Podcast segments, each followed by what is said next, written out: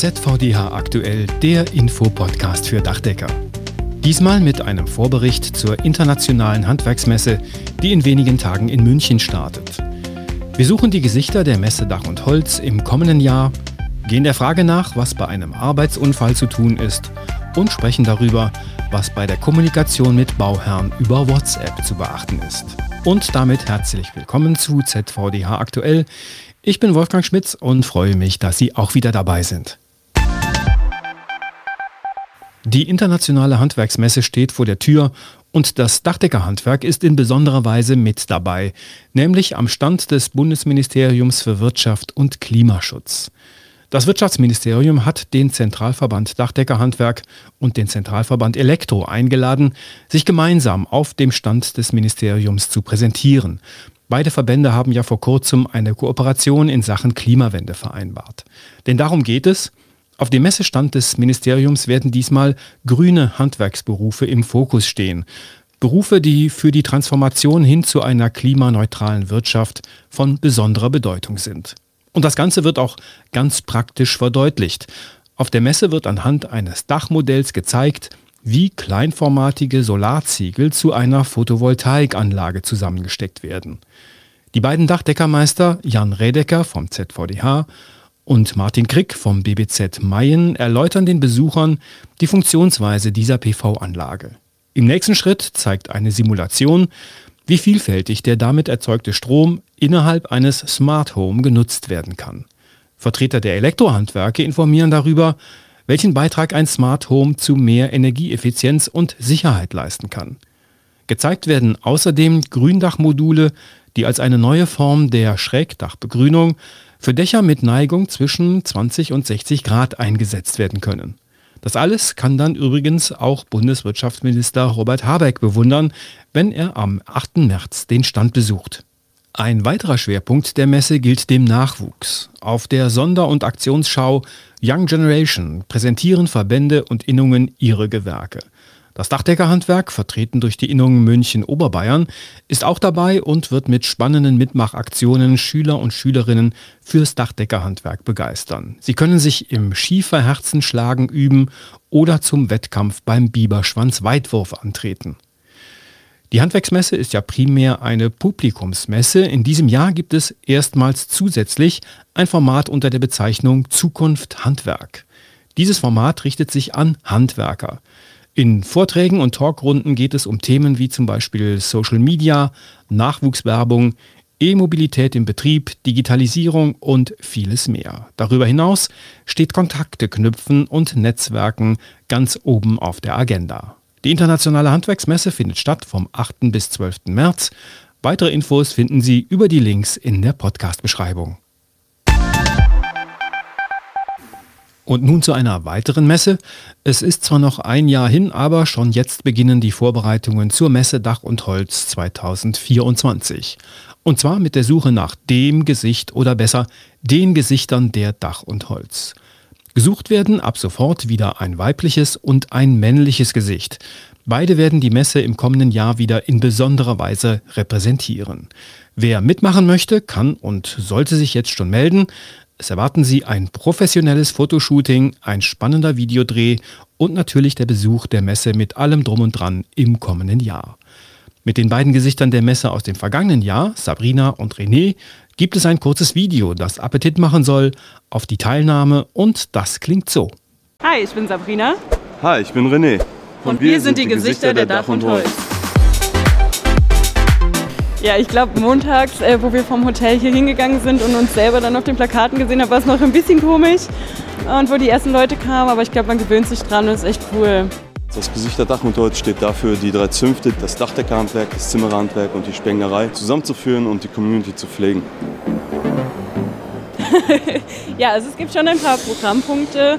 Wir machen Rundgänge, wir machen Diskussionsrunden auf der Bühne und haben aber trotzdem Zeit, uns das auch ein bisschen noch selber in Ruhe anzugucken. Es ist nicht stressig, es macht mega viel Spaß und man ist mit total vielen Leuten zusammen. Es sind oft sehr gute, interessante Runden, wo halt thematisch viel bei rumkommt und auch gute Kontakte geknüpft werden. Also bewirb dich. Es lohnt sich.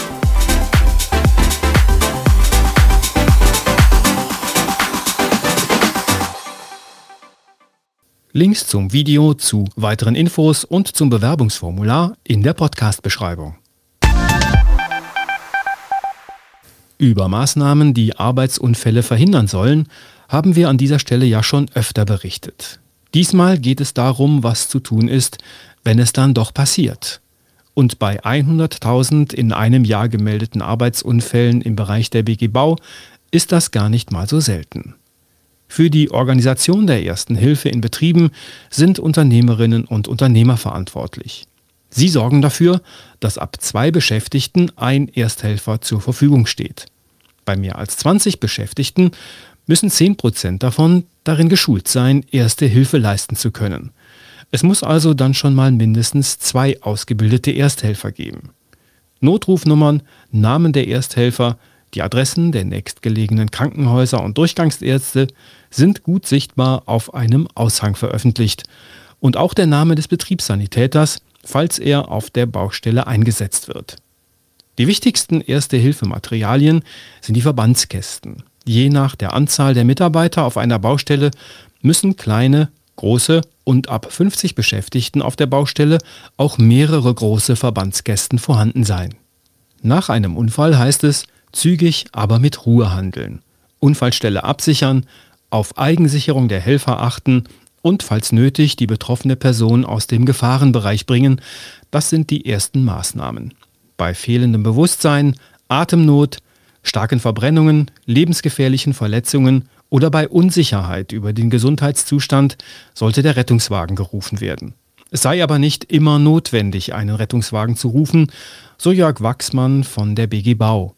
Kleinere Verletzungen wie leichte Schnitte oder Abschürfungen ließen sich oft sehr gut vor Ort mit dem Verbandskasten behandeln. Aber egal ob Schürfwunde oder Rettungswageneinsatz, Arbeitsunfälle und ihre Folgen sind über die BG Bau als gesetzliche Unfallversicherung abgesichert. Wenn durch die Verletzung mehr als ein Tag Arbeitsunfähigkeit entsteht oder die ärztliche Behandlung länger als eine Woche andauern könnte, müssen die Verletzten bei einem speziell zugelassenen Durchgangsarzt vorstellig werden. Wichtig ist zudem, den Unfall im Meldeblock oder auf andere Weise zu dokumentieren. Wenn die Arbeitsunfähigkeit nach einem Arbeitsunfall länger als drei Tage andauert, muss der Unternehmer der Berufsgenossenschaft eine Unfallanzeige übersenden. Diese Meldung kann online über das Antwortportal der BG oder über das Kundenkonto Meine BG Bau erfolgen.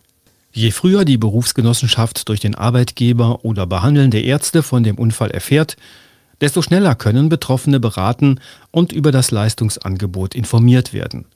Denn die BG Bau unterstützt bekanntlich nicht nur bei der Erstbehandlung, sondern auch bei der medizinischen Rehabilitation bis hin zur beruflichen Wiedereingliederung. Zum Schluss dieser Ausgabe geht es um WhatsApp. Denn Kommunikation zwischen Unternehmern und Bauherren findet heutzutage gerne auch mal elektronisch per Mail oder eben per WhatsApp statt. Und dazu hat Rechtsanwalt Elmar Esser in einem Interview mit der Zeitschrift DDH einige wichtige Tipps gegeben. Zunächst einmal weist Esser darauf hin, dass auch per E-Mail Verträge zustande kommen können. Und sie können auch per E-Mail angepasst und geändert werden. Der Klassiker ist hier das sogenannte kaufmännische Bestätigungsschreiben. Das ist eine Besonderheit im kaufmännischen Geschäftsverkehr. Konkret bedeutet das, wenn ein gewerblicher Auftraggeber in einer Antwortmail die Konditionen aus einem Vertragsangebot ändert, dann muss der Unternehmer unverzüglich widersprechen. Reagiert der Unternehmer nicht, dann wird dieses Schweigen rechtlich als Zustimmung gewertet und der Vertrag kommt mit den geänderten Konditionen zustande. Der Tipp des Experten, Mails immer aufmerksam lesen und nötigenfalls umgehend widersprechen. Und an dieser Stelle kommen wir zu WhatsApp, denn da gilt grundsätzlich das Gleiche. Wenn in einer WhatsApp-Nachricht etwas steht, was Sie so nicht angeboten haben und auch nicht akzeptieren wollen, dann müssen Sie auch hier unverzüglich handeln, also widersprechen. Der Unterschied zur E-Mail ist, dass sich ein Widerspruch bei WhatsApp nicht so einfach beweisen lässt. Ob die Häkchen, die man bei WhatsApp sieht, zum Beweis ausreichen, ist noch nicht endgültig gerichtlich geklärt. Rechtsanwalt Esser empfiehlt deswegen, sichern Sie vorsorglich den Chatverlauf. Zum Beispiel, indem Sie mit Ihrem Smartphone einen Screenshot davon machen, aus dem sich der Nachrichtenverlauf ablesen lässt. Mit Tools, die die Arbeit erleichtern, kann es also durchaus hinten raus mal etwas schwieriger werden.